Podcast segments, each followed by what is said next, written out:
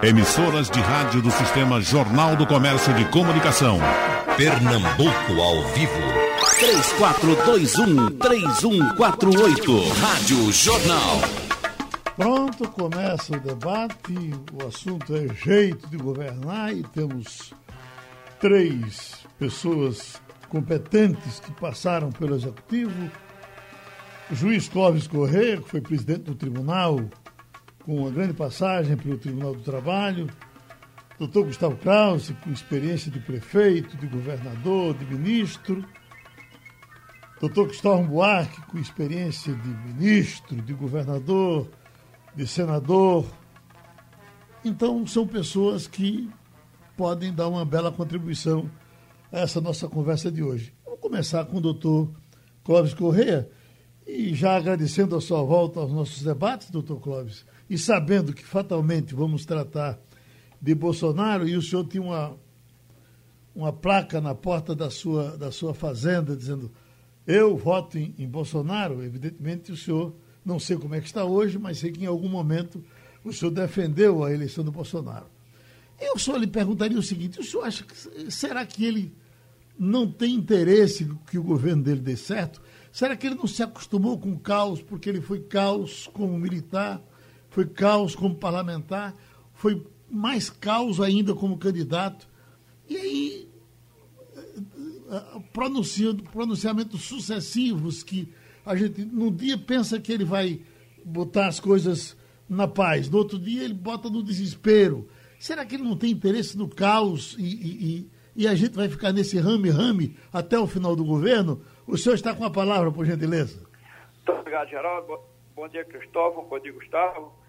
Bom dia ouvintes da Rádio Jornal. É com muita alegria, Geraldo, que você me convoca nesse instante para falar sobre esse grande presidente que é Bolsonaro.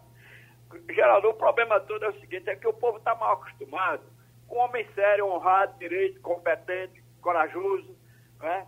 Só está acostumado com o ajeitinho, com o arrumado. E ele não é disso. Não é disso. Ele é um homem sério, quer fazer as coisas corretas, quer fazer as coisas. Há mais de 500 dias que a gente não tem um escândalo. Um escândalo no governo federal. Agora, em governo estadual e prefeitura, isso tem todo dia e toda hora. Então, é o que está acontecendo. Eu, eu quero lhe dizer, meus caros ouvintes da Rádio Jornal, meus caros debatedores, que ele realmente não estava preparado para exercer um cargo tão importante. Reconheço isso. Quero foi parlamentar, não teve, esteve voltado para a área executiva, mas o que a gente tem, todos nós que amamos a honestidade, temos que aparar, ajudá-lo a resolver essas deficiências que ele tem de comunicação, de, de às vezes falar coisas que não deve. Né? Porque o fundamental, o principal é a honestidade. Isso é que é o fundamental, que ah, isso é uma coisa rara no governo.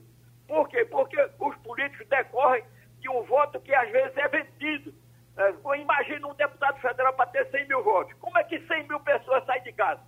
Sai da base da negociação.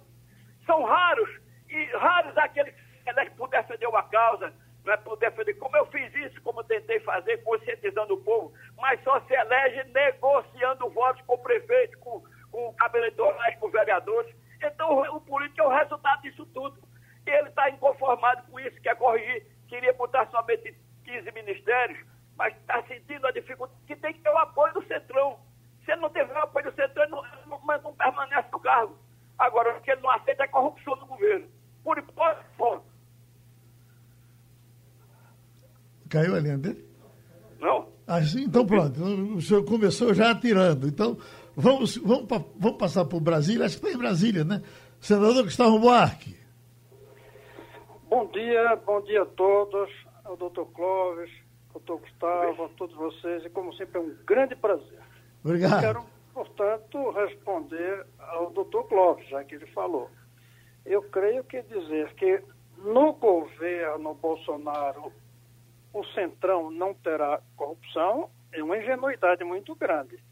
Até porque eu fico estranhando porque é que eles quiseram exatamente o lugar por onde passa dinheiro como o FNDE, como o Banco do Nordeste. É, é, é, é por quê?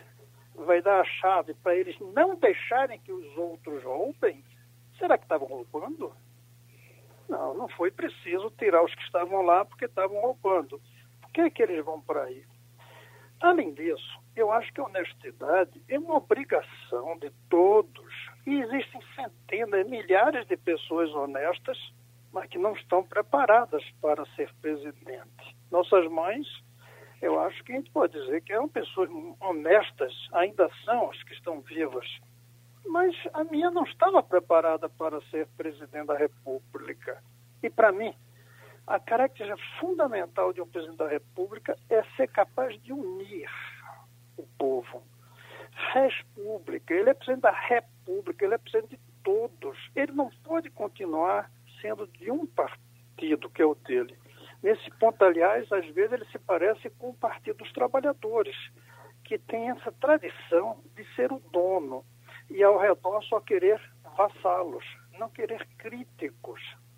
Ele tem que aceitar uma composição sem roubo, de pessoas que pensem diferente dele. Ele tem que ser o presidente de todos e não só de um grupinho dele. É nesse sentido que eu acho que ele não está preparado.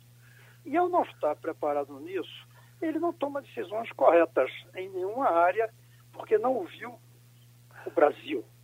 Um dos erros da presidente Dilma, e eu disse para ela, apesar de não ter não tinha contato com ela, mas no, quando começou o risco do impeachment, eu disse, presidente, vá para o Congresso e diga ao povo inteiro: meu partido é o Brasil.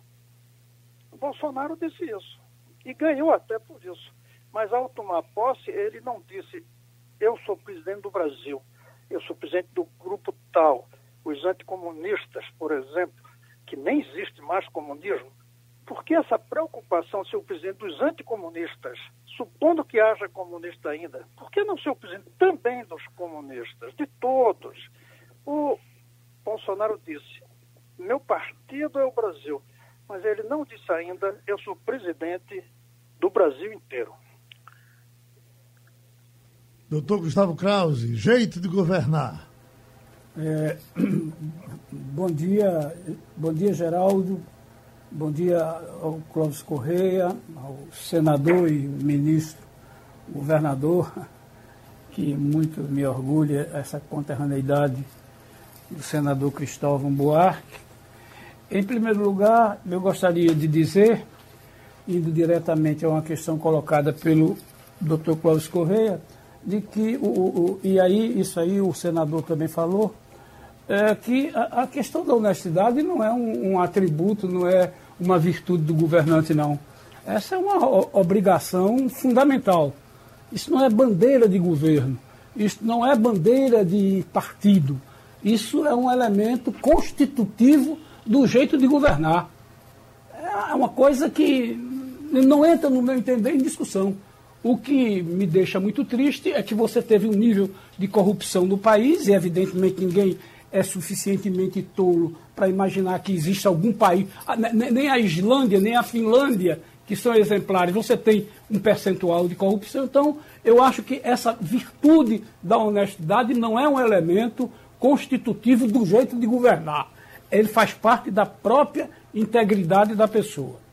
Em segundo lugar, eu gostaria, e aí provocar um pouco, é, a, as virtudes acadêmicas também, não, não só de Cláudio Corrêa, como do, especialmente do senador, é, de dizer o seguinte: eu não esgoto a minha visão de avaliação, a minha visão crítica do governo Bolsonaro no fato de ele ser faltar com decoro em alguns momentos, é, dizer algumas coisas que são impróprias, um jeito meio tosco, meio rude. Não, eu acho que esses adjetivos não definem o presidente.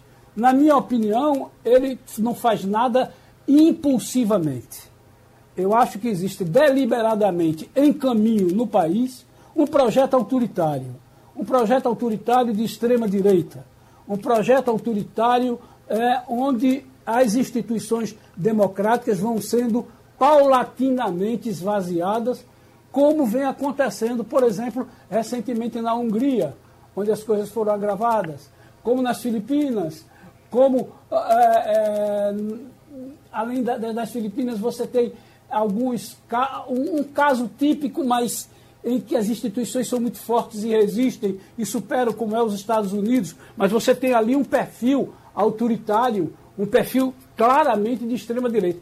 E para mim, e fica claro que o presidente Bolsonaro, ele quer, em primeiro lugar, se vacinar contra um impeachment. Então, essa associação com o Centrão, né, que oferece esse, esse ombro amigo, dependendo do, do, do que vier de lá, então, é, é, é essa associação é uma espécie de vacina contra o impeachment.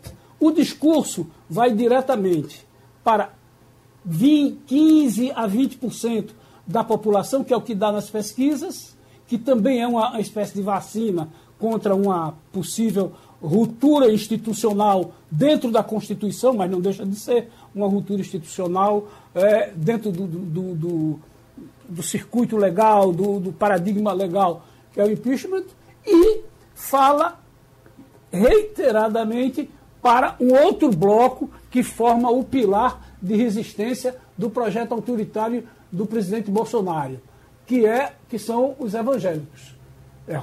Então, quando você junta essa, essa, essas forças, quando você junta esse, esse apoio, esse perfil de apoio, você então se sente suficientemente forte para dizer, para ser negacionista em relação à natureza, em relação à ciência, e a preparar um caminho, para mim, que é um projeto autoritário. Só que esse dará com os burros na água, porque acho que a sociedade brasileira não quer isso. Quer honestidade? Quer. Mas honestidade não é um elemento, não é uma bandeira, insisto, é um elemento constitutivo da integridade pessoal. É? Para concluir, como você falou em jeito de governar, eu acho que falta ele do, do, dois jeitos, dois elementos que constituem o jeito de governar. Vem de longe, não é? um vem, vem da Grécia, que é a, a, a tal da prudência barra moderação. Um governante tem que ser prudente e moderado. E o outro vem, do, vem de Maquiavel, não é? É que, que, que é um, um cidadão injuriado né? Mas Maquiavel dizia simplesmente que você go governa e de tal maneira que o jeito de governar dê consistência a, ao Estado, à República, o que ele chamava, ao Principado. Ao Principado. E sempre foi um, um, um estudioso absolutamente injuriado. Ele nunca disse que os meios, que os fins justificavam os meios. Então eu fico por aí na questão do jeito de governar também, de, de eh, Bolsonaro e de um modo geral. Bom, então voltamos para o juiz Clóvis Corrêa.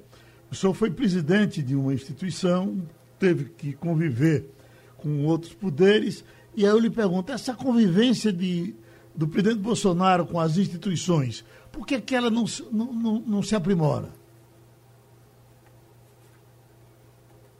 Doutor Clóvis? Então, vamos jogar a pergunta para o uh, senador Gustavo Buarque. Primeiro, eu quero dizer que eu gosto demais dos textos do Gustavo Krause das metáforas que ele usa. Dessa vez eu discordo. Eu acho que Bolsonaro, é uma pena que o doutor Clóvis não esteja ouvindo, eu acho que ele não está usando a vacina. Ele está usando a carteira com o Centrão. Ele está se protegendo contra o impeachment, comprando. É claro que é comprado. Quando é que vai ser pago, a gente não sabe ainda. Nem apareceu. Agora, as instituições. E também na linha do que falou o Gustavo Krause. É um governante que não governa pensando e tentando combinar com todos, ele é obrigado a caminhar a um regime autoritário, a ditadura. Portanto, não pode ser autoritário mantendo as instituições funcionando. Por isso é fundamental dizermos que ele foi eleito democraticamente com 57 milhões de votos, não esquecer isso, mas dizer que a democracia está ameaçada. Mas tem uma coisa que eu quero colocar aqui e que muitos não gostam de ouvir entre nós. Quem mais ameaça a democracia hoje, para mim, somos nós os democratas. Nós ameaçamos não dando o golpe, mas criando as condições para isso. Primeiro, não nos unimos. Cada um dos líderes nossos, dos democratas, está pensando na eleição em 22, querendo destruir o outro, que não chegue ao segundo turno. Dois, não pedimos desculpas ainda pelos erros que cometemos nos 35 anos de democracia, dos quais 26 de democratas progressistas e 14 de esquerda. Não pedimos desculpa, não reconhecemos os erros. E terceiro, ainda não dizemos qual é a nossa proposta alternativa ao Bolsonaro. Só falamos que somos contra o Bolsonaro. Só queremos dizer que prometemos a democracia funcionar. O povo não quer a democracia apenas pela sua coreografia, a beleza da liberdade. Ele quer a democracia para botar água nas torneiras. E nós deixamos 100 milhões sem água, sem saneamento. Eles querem com água na torneira. Nós deixamos 35 milhões sem água em casa. Deixamos com 12 milhões de analfabetos. 70 de analfabetos funcionais, uma economia em recessão e desemprego. E nós vamos fazer o quê depois do Bolsonaro? Então, eu creio que a democracia está ameaçada porque um presidente de um grupinho só se mantém no poder com autoritarismo e ele vai tentar construir isso. Embora acho que ele não tenha condições, porque precisa de inteligência, carisma e crueldade para ser ditador. E ele só tem essa terceira característica, não tem as duas primeiras. Mas nós é que somos os maiores ameaçadores, por não representarmos hoje, diante dos olhos do povo, uma alternativa viável e saudável. Então, deixa eu voltar então para o doutor Clóvis Corrêa, em cima dessa questão, doutor Clóvis, da convivência com as instituições. Até uma manchete que está aqui, presidente do Congresso sonda Planalto sobre encontro dos chefes dos três poderes. Já foi tentado pelo presidente do Supremo, Dias Toffoli, eh, no começo, foi até mal interpretado o, o, o, bem, eu sei que ele terminou sendo criticado por isso. Eh, eh, e essa, qual é a dificuldade que tem o presidente Bolsonaro, doutor Clóvis, de conviver com as instituições? Primeiro, Geraldo, ele está sofrendo uma perseguição tremenda de meios de comunicação que antigamente viviam se farreando com o dinheiro público. Aí ele trancou as torneiras. No instante que ele trancou as torneiras, as empresas, para sobreviverem, vocês sabem quem são, basicamente reduziram o salário dos funcionários, que viviam se bancadeando no, no dia da farra do governo público. No instante que ele parou isso, virou-se todo mundo contra ele. Então é muito fácil se aderir a essa onda. O senador, ex-senador Cristóvão Buarque, que foi meu contemporâneo no Marista, e Gustavo Claus, contemporâneo na Faculdade de Direito, ele sabe perfeitamente que quando existe uma opinião, a imprensa toda forçando a barra, criticando, tem uma televisão aqui que só ouve o que Bolsonaro diz, só ouve o que o pessoal da conta do contrário fala. Não faz o contraditório. Por que eles fazem isso? Porque estão sofrendo na pele que o governo parou, ou estancou com aquela hemorragia que existia no, no, antigamente e dá dinheiro para televisores toa à vontade. Acabou-se isso, acabou-se isso. Então, são essas coisas, Gustavo. Meu caro Gustavo, meu caro Cristóvão, são essas coisas que nós temos que avaliar. Um homem sério que está trancando, fazendo com que o país sobreviva ao que aconteceu no passado, né? que lamentavelmente nós tivemos um escândalo que ocorreu no país de forma vergonhosa, vergonhosa, jogando dinheiro para outros países, fazendo porto em Cuba, fazendo ponto em metrô e, outras cidades aqui da, da, América do Sul, e faltando dinheiro aqui para trás nordestina. Isso é uma vergonha. Uma vergonha que eu não. Agora, lamentavelmente, quando bate no bolso, ninguém vai reconhecer se o sujeito é correto, se é direito ou não. Vou ficar contra. Ficar contra. Contra por quê? Um homem que está querendo fazer administração correta, séria, né? reduziu o número de ministérios, chegou à conclusão que não podia, que a imprensa criticava. Cadê que não tem maioria no Congresso? Vocês sabem, vocês sabem como é que funciona o Congresso, né? Sabe como funciona o Congresso? Toma lá da cá. Então ele aceitou o diálogo com o Centrão, porque o pessoal vivia cobrando, cadê a maioria no Congresso? Ele conseguiu a reforma da Previdência, que foi um feito extraordinário. E nós devemos louvar também a atitude do presidente da Câmara, que ajudou demais, o Rodrigo Maia e o Alcolumbre do Senado, ajudaram porque sentiram que o Brasil precisava disso. Então que a gente tem, está faltando dois anos para terminar o governo dele. O pessoal pensa só em tirá-lo. Tirá-lo para botar quem? Disse muito bem Gustavo Buarque. Nós pecamos, nós erramos porque não seguimos essa linha de seriedade, de respeito à, à sociedade, ao povo, né? não tivemos governos sérios, honrados, e que, lamentavelmente, ministros sendo presos, com dinheiro, dinheiro de 50 milhões em casa, foi o tema um democrata, um homem de bem, bem, mas ele, para ser reeleito presidente da, da, do PMDB, né, teve que ter o apoio daquele baiano que deu a vitória, ele está preso. Então o Bolsonaro não tem nada disso. É um homem sério, um homem honrado, quer fazer as coisas erradas. O único, o único erro que ele teve até agora foi não ter feito vasectomia, porque aí não teria tido o problema dos filhos dele, que às vezes cria um problema.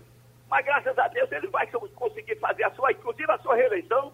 Agora nós temos que ajudá-lo, como bem intencionado, conversar com o povo. Eu não entendo por que essa perseguição toda, porque essa onda da imprensa que vivia sangrando o dinheiro do governo para apoiar os malfeitos. Ele não é assim.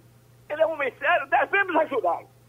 Bom, nós estamos com o programa Jeito de Governar, do debate de hoje, com Clóvis Correia, ex-presidente do Tribunal do Trabalho, Gustavo Krause, ex-ministro, ex-governador, Cristóvão Buarque, ex-governador, ex-ministro, ex-senador. Voltamos para o debate, voltamos com o doutor Gustavo Krause. Uma pergunta, doutor Gustavo. Doutor Gustavo uh, em que, é que você acha que vai terminar essa, essa, eh, eh, essa queda de braço Bolsonaro e Supremo Tribunal Federal? Agora. Bom, em primeiro lugar, eu gostaria de dizer que o, quando o senador coloca que o Brasil não é o produto senão o produto de um conjunto de forças políticas representadas por deputados, vereadores, etc. Estou de acordo. Isso não, é uma criação é, misteriosa, não. Somos nós. Cada um de nós tem uma parcela de responsabilidade nisso tudo. E é, eu também não vou, Geraldo, me limitar a fazer uma, uma breve análise. É claro que eu não vou me aprofundar, mas eu não vou fazer apenas uma análise do comportamento do, do jeito de governar do presidente. O que eu posso dizer é que o jeito de governar do presidente é um jeito absolutamente estranho a um ambiente democrático. Completamente estranho. Ele usa a lógica da guerra, a lógica do confronto. Então, vou chegar à sua pergunta. A lógica do confronto.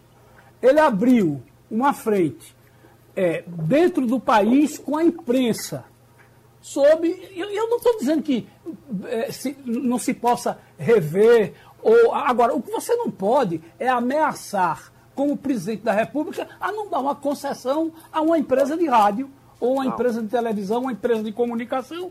Até porque eu não sei a relevância disso na era das redes sociais, que foi o que elegeu o presidente, que ajudou a eleger o presidente Bolsonaro. O que não, o, o que não pode é, é se fazer como se está fazendo no Brasil em relação à questão ambiental. E vou tocar agora num assunto que me deixa muita vontade, porque eu sempre, quando se falava do senador é, é, Cristóvão Buarque, que ele era um candidato a presidente monotemático, eu dizia, vocês estão equivocados. A questão da educação é uma questão transversal. A educação de qualidade passa por tudo. Quando você vê um menino jogando papel no, no, no gramado de, uma, de um parque, o que é que você diz? Faltou educação a essa criança. Então, a, a, a, existem assuntos extremamente delicados que o presidente trata de uma maneira absolutamente indevida. A nossa, a nossa é, expressão externa, a nossa imagem externa, como grande país de, de bioeconomia, de economia de baixo carbono, está prejudicada pelas atitudes intempestivas que são tomadas em relação à questão ambiental. A educação brasileira está entregue às mãos de um cidadão que tem uma séria dificuldade de escrever três palavras certas. E diz bo bobagem o tempo inteiro. Educação. É, é, é, eu sempre digo, o, o, o senador está certo. Isso não é um assunto monotemático, é um assunto transversal. Eu sei, porque fui ministro do meio ambiente. É um assunto transversal. Passa pelos outros, passa por tudo. E, e, e aí o Seito vem, entra, senta na cadeira do presidente da República do Brasil, a maior potência ambiental do mundo, que tem 12% das reservas de água, que tem o resto das florestas tropicais que estão no mundo, que tem sol e, e, e, e vento para é, tornar cada vez mais limpa a sua matriz energética e diz o que diz. E faz o que faz. É negacionista, diz que não tem aquecimento global, chama uma menina de pirralha e toda a imprensa. É, chamar uma. Para que chamar, rapaz? Então, é preciso que a, a, o jeito de governar carregue com sempre a, duas qualidades. É a prudência e uma maior ainda, que é a sabedoria. Como nós somos seres humanos falhos, falíveis, pequenininhos, a gente erra, mas a gente tenta aprender e superar isso. O presidente, ele continuou, ele, ele abriu frente em todas as áreas, inclusive na área militar. Ele conseguiu brigar, ele conseguiu confrontar todas as áreas, inclusive com palavras fora do. Né, palavras que estão fora do, do baixo calão, estou muito à vontade para falar como isso, porque fui moleque de rua, sou moleque de. Eu tenho uma alma de moleque. Então, mas a molecagem tem o seu lugar. Então, o presidente, ele não só. E não adianta ficar olhando para o passado. Não, porque roubaram não sei aonde, porque. Isso aí é caso de polícia, ou caso de justiça. Ele vai ficar é, trombando com o, o Poder Judiciário o tempo inteiro. E o Poder Judiciário e o Congresso vão colocar elementos de defesa da democracia, do artigo 142, que foi tentado dar uma outra interpretação. Então, eu não vejo, ó, o presidente vai acabar com o Brasil. Não, o Brasil não acaba, não. O Brasil, e depois eu volto a isso, o Brasil caminhou bastante em vários sentidos e hoje é suficientemente grande para chegar um cidadão como esse e acabar com o país e acabar com a democracia. Não vai, não. Pediu a palavra, doutor Clóvis? Ei, Gustavo, eu quero até fazer um, um registro a Gustavo Clóvis, porque nós temos o nosso galo da madrugada, que o sucesso que tem internacionalmente, nós temos que dividir a história do Galo da Madrugada antes de Gustavo e depois de Gustavo. O Galo da Madrugada era um, um clube pequeno que tinha pouca expressão. O Gustavo Clóvis, como prefeito, com essa simplicidade que ele tem, foi falar com o Galo da Madrugada o Galo explodiu. Parabéns, Gustavo. Mas, meu caro Geraldo, meu caro Cristóvão, eu quero dizer que é o seguinte, que o Supremo Tribunal Federal, sou magistrado, mas nós temos esse problema quando a, a televisão passou a, a televisionar o, o, o, julgamento dos tribunais, do Tribunal Supremo Tribunal Federal, passou a, a haver estrelismo. Eu nunca vi isso quando o ministro de Jaci Falcão, Rafael Maia, Galote, Peloso, eram estrelas de televisão, invadindo a competência. Como é que o presidente da República, a lei, garante que a competência exclusiva do presidente da República de nomear o delegado, o superintendente da Polícia Federal, haja um ministro egresso do PMDB, do PSDB, que, e, e, e pensando exatamente na forma de, de como tolher talvez a atividade do presidente da República, susta o ato de nomeação do presidente da República do delegado da Polícia Federal. Lamentável que aconteça isso, porque está envolto naquela chama que a televisão vai, a imprensa vai criticando o presidente da República. Eu não sei se eu, como presidente da República, acataria essa decisão. Lamentável. Inclusive o, o, o Ives Gandra, que é esse grande jurisconsulto, criticou profundamente o, a, a, o, o excesso do Supremo Tribunal Federal. É lamentável, como foi também uma coisa duvidosa, meu caro Cristóvão.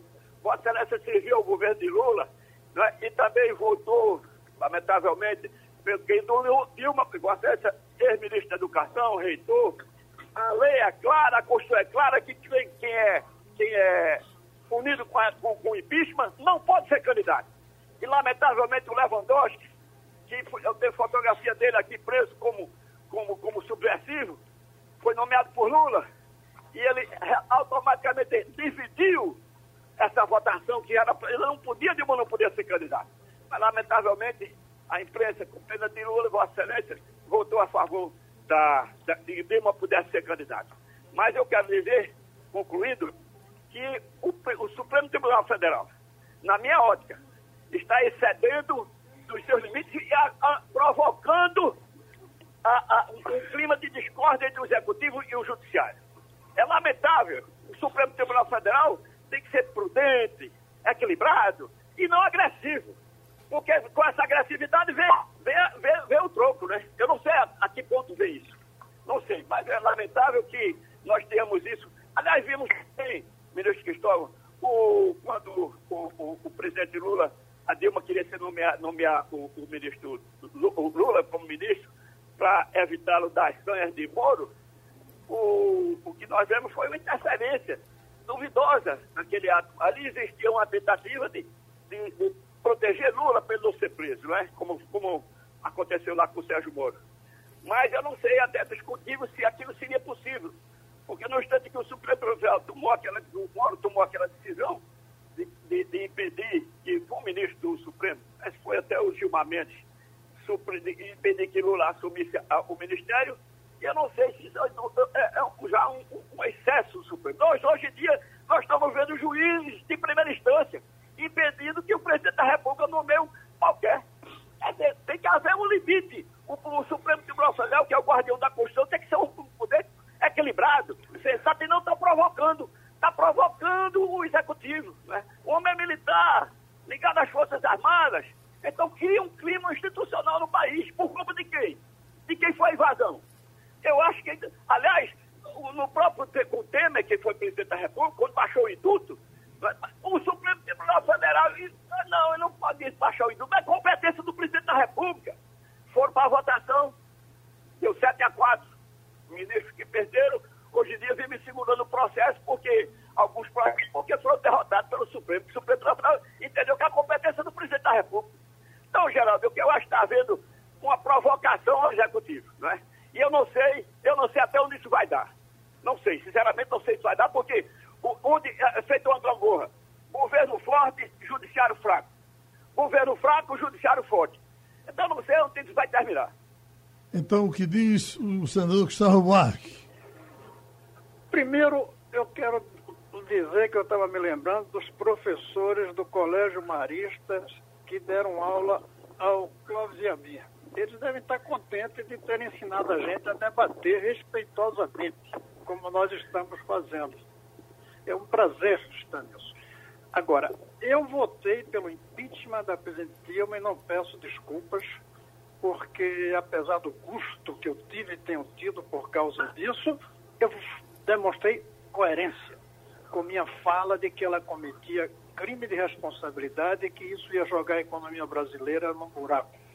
E também não me arrependo de ter votado para caçar o mandato, mas manter os direitos políticos. É isso que eu disse. Eu não me sinto no direito de caçar direitos políticos de ninguém. E lamentei muito que tivesse sido caçado do Collor. Ele podia ter sido candidato logo depois, esperou 10 anos, se eu não me engano. E a Dilma pôde ser e perdeu a eleição. Então, tudo bem aí, do ponto de vista do voto, do, da política. Do ponto de vista jurídico, eu me baseei na presença do presidente do Supremo presidindo a nossa sessão. Quero dizer que eu lamento muito também o estrelismo dos ministros. Eu não me conformo de ver ministro falando todo o tempo, tuitando todo o tempo, dando opinião sobre tudo. Eu me lembro que aí em Recife, quando eu era adolescente, um doutor Palhares, era um juiz de direito no interior, a gente ficava em Rio Doce, naquela época era uma praia distante, ele não ia à praia. E às vezes eu perguntei, era amigo das filhas dele, dos filhos, por que, é que seu pai não vai? E eles disseram, porque ele é juiz, não pode ser visto de calção. Não pode também ficar falando, dando opinião. Agora, quando ele eh, se pronuncia como juiz, eu respeito. Eu confesso que eu tenho até dúvidas sobre a qualidade das provas contra o Lula, naqueles dois casos que ele foi condenado. Mas ele foi condenado. Então eu respeito os juízes que decidiram isso. Eu não creio que eles tenham, eu não posso é, contestar as posições jurídicas dele quando eles assinam como juízes. Mas me incomoda o estrelismo de juiz e de ministro do Supremo. Voltamos. Governador Gustavo Kraus, e essa relação militares, nação, Bolsonaro, essas coisas estão se misturando muito? É, eu, eu acho que é, a presença de oito ministros, oito ou nove, e três mil comissionados no, no governo Bolsonaro não é uma coisa trivial.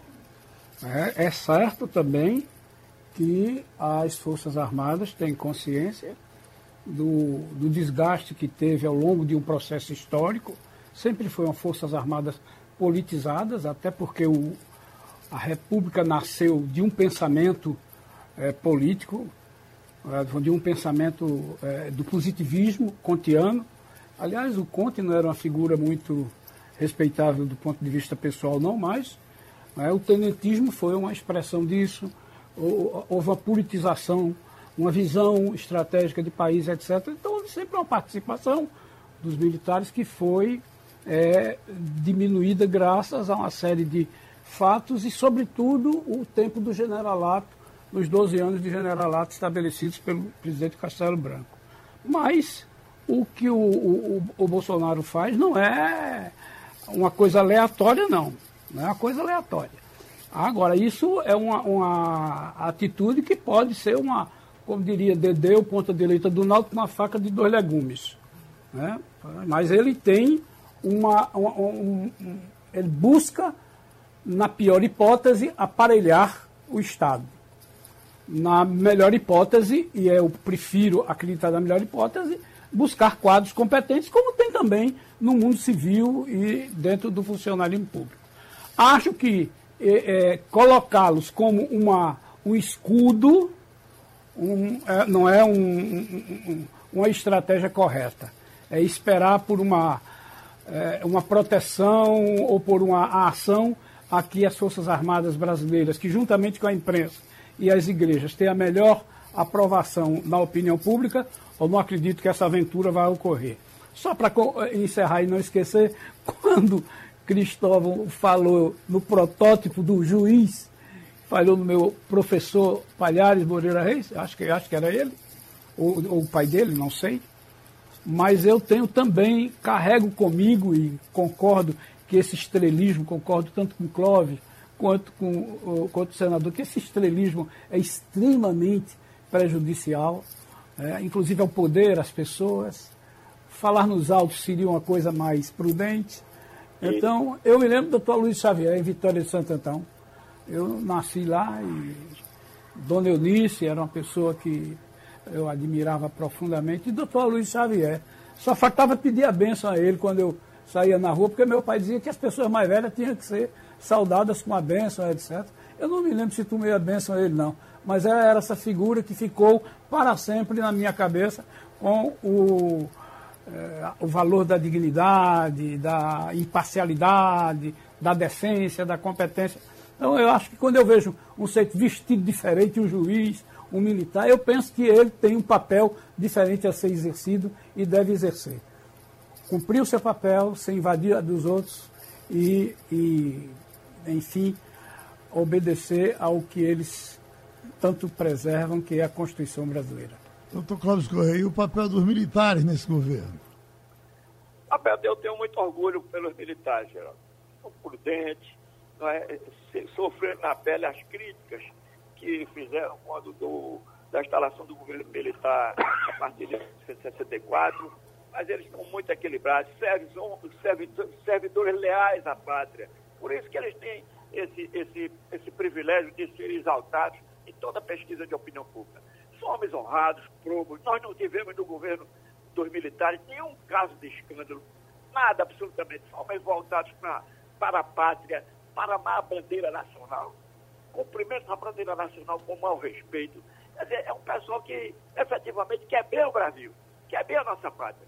Eu acho que ele se cercando Bolsonaro se cercando com esses militares, que tem, muitos deles consideram esse assim, está também a gente também pode ser nomeado, também pode ser trabalhar. Então, ele no instante que coloca esses militares, vários militares, e que quer, por exemplo, é, dar prosseguimento em mais escolas militares, colégios militares, ele está pensando no país. É um pessoal disciplinado, que não gosta de baderna, de bagunça. Então, eu, Geraldo, quero lhe, lhe confessar que eu sou profundamente admirador daquele regime de 64. Né? Porque, e dizer mais, no instante que esse pessoal de esquerda assumiu o governo, vai fazer a mesma coisa que fizeram na Venezuela, que fizeram em Cuba, matando e assassinando.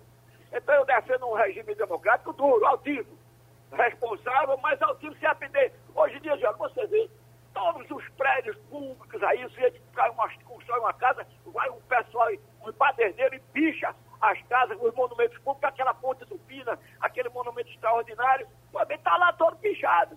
E ninguém diz nada, ninguém vai atrás, ninguém dá um cacete desse camarada. Ninguém pode não, porque aparece logo direitos humanos. Eu nunca vi esse pessoal de direitos humanos defender quem foi assassinado. Nunca vi isso. Só defende quando você é bandido, porque tem advogado para defender. Não são todos bandidos, naturalmente, estou generalizando. Mas não se posso me conformar como ver. Eu, eu, acho que no regime militar esse pessoal ia, ia parar com isso, pichar os muros, pichar monumentos históricos. A, a ponte do Pino, um patrimônio daqui está toda pichada. Falta ordem, rigor, disciplina. E os seus militares sabem fazer, Geraldo? Professor Gustavo Buarque, o senhor prevê algum desgaste por militares pela forma como eles vêm atuando nesse governo?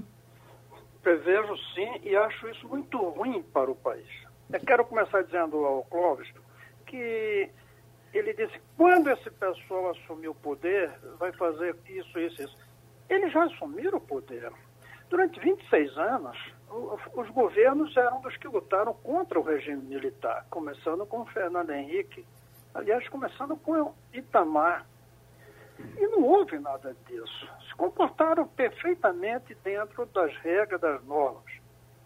E entre os erros que cometeram, a meu ver, foi não termos, eu me ponho dentro, apesar de ter rompido com o PT muitos anos, logo no começo do tal do mensalão, não fizemos a separação entre os militares que foram coniventes com a tortura, com o autoritarismo, e o conjunto dos nossos soldados que nada tem a ver com isso. Foi um erro. Nos outros países onde houve eu não digo nem um julgamento, mas uma transparência, como na África do Sul, em que cada um ia e contava o que tinha feito, todo mundo sabia. Se nós tivéssemos feito essa depuração, creio que hoje não estaríamos nessa situação.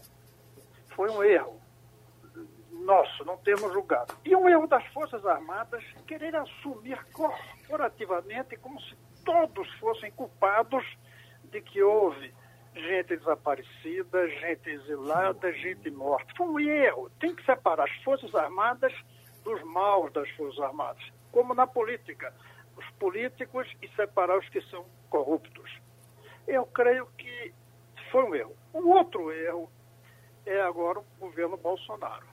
Mesmo os militares, no pior momento, havia até raiva das Forças Armadas, mas havia respeito na competência, na seriedade. Agora estamos perdendo isso pela sucessão de erros que o governo comete e que compromete os, os, as Forças Armadas, especialmente o Exército. E especialmente, por exemplo, no caso, o Ministério da Saúde. Da mesma maneira que eu fico até envergonhado, como professor que eu fui por alguns anos do Instituto Rio Branco, eu fico envergonhado com o que estão fazendo com a nossa diplomacia que já foi considerada a melhor do mundo e que hoje está em pandarecos, envergonhando tudo com os discursos absurdos, vazios que são feitos. Então, eu acho que essa mistura, governo e exército, eu não estou misturando as Forças Armadas, eu não vejo Marinha e Aeronáutica nisso, e lamentavelmente a polícia está entrando também nessa coisa, não é bom para o Brasil. O Brasil precisa ter respeito profundo pelas Forças Armadas. Veja o que fez agora o chefe das Forças Armadas nos Estados Unidos. Bastou surgir uma suspeita de que ele estava ao lado do presidente, misturando-se com a política, ele foi para a televisão e pediu desculpas ao povo. Lamento, porque um país sobretudo grande como o Brasil, precisa respeitar as Forças Armadas. Até quando fique com raiva do que ela faz, o, o, o Cristóvão, e estamos perdendo ele, o respeito. Ele pediu desculpa, inclusive, porque estava fardado. Ele não, não estava importa. fardado. Ele não, acompanhou não, o presidente fardado. Tudo bem, mas. Né? Não, não, mas eu estou apenas reforçando. Eu sei. Esse é, detalhe ainda era mais é, é, é expressivo. Igual compromete igual. É como professor compromete quando um faz besteira. General, compromete as Forças Armadas quando o general faz besteira, demonstra subserviência. Eu me preocupo com isso. Doutor Gustavo, tem pesquisa agora dizendo que a população, aos poucos, aos poucos não, já numa maioria, essa publicação foi feita nesse fim de semana, já eh, acha que esse governo uh, não vai terminar bem. As pessoas não, não, estão perdendo a fé nesse governo. Era de se esperar? Veja, essa, essa tendência de, é uma tendência declinante. Né? Embora haja uma resistência de algo como um terço, sendo que esse terço ainda se divide do eleitorado em alguns bolsonaristas de raiz, que vai de 12% a 15, 13%, 15%, né? e quando houve esse movimento que foi criado espontaneamente, somos 70%, é uma, uma alegoria ou uma metáfora, como queira chamar, mas é uma coisa assim de quem, quem disse, olha, os movimentos de rua vão acontecer. E no meu entender, e isso merece um programa de sua parte, me permita a impertinência, do, do, do, do que foram os movimentos de rua de junho de 13 e de, e de agora. São diferentes, eles são diferentes. Bom, então eu gostaria de dizer que, quando se pergunta, isso vai terminar bem? Bom, pode não terminar bem para esse governo, mas eu só queria concluir a minha participação no seu programa, que agradeço é, desde já e as companhias que me foram feitas. Eu gostaria de dizer que o Brasil não vai acabar, não, minha gente. Nós temos quatro ou cinco pilares que dão sustentação a qualquer país do mundo. Nós temos uma democracia que ela é uma democracia que, apesar disso, não está totalmente consolidada, e não sei se existe democracia consolidada no mundo, mas é uma cultura democrática que eu me refiro, que foi construída por esta sociedade. Nós temos uma economia hoje, que é uma economia que era uma, uma, uma economia na década de 50, hoje ela é das 10 maiores economias, a, a, despeito do que vem agora, do que foi a, é escancarado, que é a desigualdade de renda, mas nós temos, de qualquer maneira, uma economia pujante, um agronegócio que todo mundo é unânime em dizer que é um dos mais eficientes do mundo. Nós temos uma, uma linha de, de políticas sociais que vão ser aprimoradas, que é a questão da, da renda mínima, porque isso vai, vai estar escancarado com a pandemia. E nós vamos ter que ter, para que tudo isso aconteça, duas, é, é, o que eu chamo duas transversalidades, duas, duas, duas políticas públicas que são transversais. A política educacional, e a educação, educação, educação. E nisso eu sou aí um seguidor do, do, do senador. Eu, eu, sou, às vezes, também me chamam de monotemático nas discussões, na, na, na, nas conversas de, de e de, de, de casa. E a questão ambiental. Isso que o, o, o senador disse, a nossa política externa, o nosso Instituto Rio Branco, a diplomacia brasileira, o negacionismo, né? é uma, da ciência, o negacionismo é a evidência uh, da questão do, do esquenta, da, da, do aquecimento global. Então, eu vejo que o Brasil é uma, é uma sociedade hoje complexa, grande, paradoxal, mas que vai marchando dentro dos seus paradoxos e suas contradições. Não é Bolsonaro nem será seus sucessores que vão acabar o Brasil. Existe uma sociedade atenta e um cidadão engajado hoje no Brasil. Muito obrigado, doutor Clóvis Correia. Muito obrigado, doutor Gustavo Kraus, doutor Cristóvão Buarque. O debate termina e vai ser repetido amanhã às duas e meia da madrugada. Sugestão ou comentário sobre o programa que você acaba de ouvir, envie para o e-mail ouvinte@radiojornal.com.br ou para o endereço Rua do Lima 250, Santo Amaro, Recife, Pernambuco.